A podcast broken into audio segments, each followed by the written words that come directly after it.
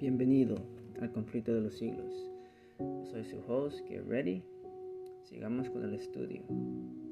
Dice aquí, el gran seductor dispone de muchos agentes listos para presentar cualquier error para engañar a las almas. Parte de su plan consiste en introducir en las iglesias elementos irregenerados y faltos de sinceridad, elementos que fomenten la duda y la incredulidad y sea un obstáculo para todos los que deseen ver adelantar la obra de Dios. Entonces, en otras maneras, ah, siempre vas a, tener cizaña dentro de la iglesia. ¿Y quién puso la cizaña dentro de la iglesia de Dios? Pues Satanás, ¿verdad? Por eso el trigo y la cizaña tienen que crecer juntos, no porque es el plan de Dios.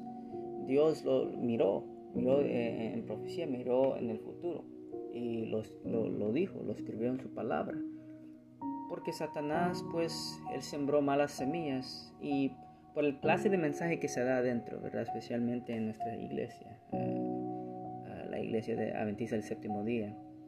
Ah, mucho por nombre, ah, solo se identifican como Adventista del séptimo día, pero no por frutos. Dice el Señor Jesucristo, los conocerás por los frutos.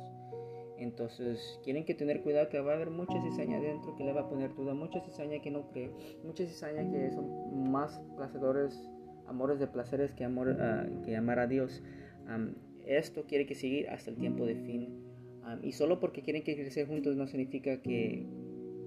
Miren, si la iglesia, si, si los líderes son cizañas, sálganse por favor, porque si los líderes son cizañas, todos los miembros van a ser cizaña. Pero si los líderes son trigo, y los miembros, vas a mirar cizaña y trigo, pues soporten ahí porque los líderes son trigo.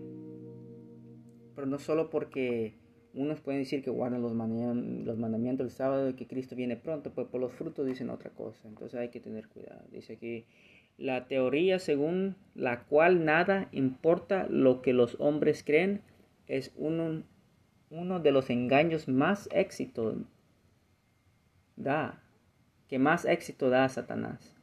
Entonces Satanás le va a poner a toda la gente una teoría, falsa doctrina que pues no importa lo que tú hagas, todavía vas a ir al cielo. Y muchos les gusta esa idea porque conforman con sus ah, pasiones carnales. Ah. no tienen temor de Dios y viven su vida aquí en pecado, en placer, y piensan que va a ir al cielo cuando es una mentira del infierno eso. Entonces no crean eso, por favor. De aquí que trate siempre de sustituirla con falsas teorías, con fábulas y con otro evangelio. Entonces, Satanás para mascarar a, la verdad, ¿verdad? Y, poner sus mentiras te va a traer cualquier doctrina que tu oído quiere oír, que conforma con tu vida pecaminosa. Entonces, eso no es bueno. Entonces, por favor, arrepiéntese de sus pecados, confese sus pecados abandonen el pecado y rindan todo a Cristo Jesús antes que sea demasiado tarde.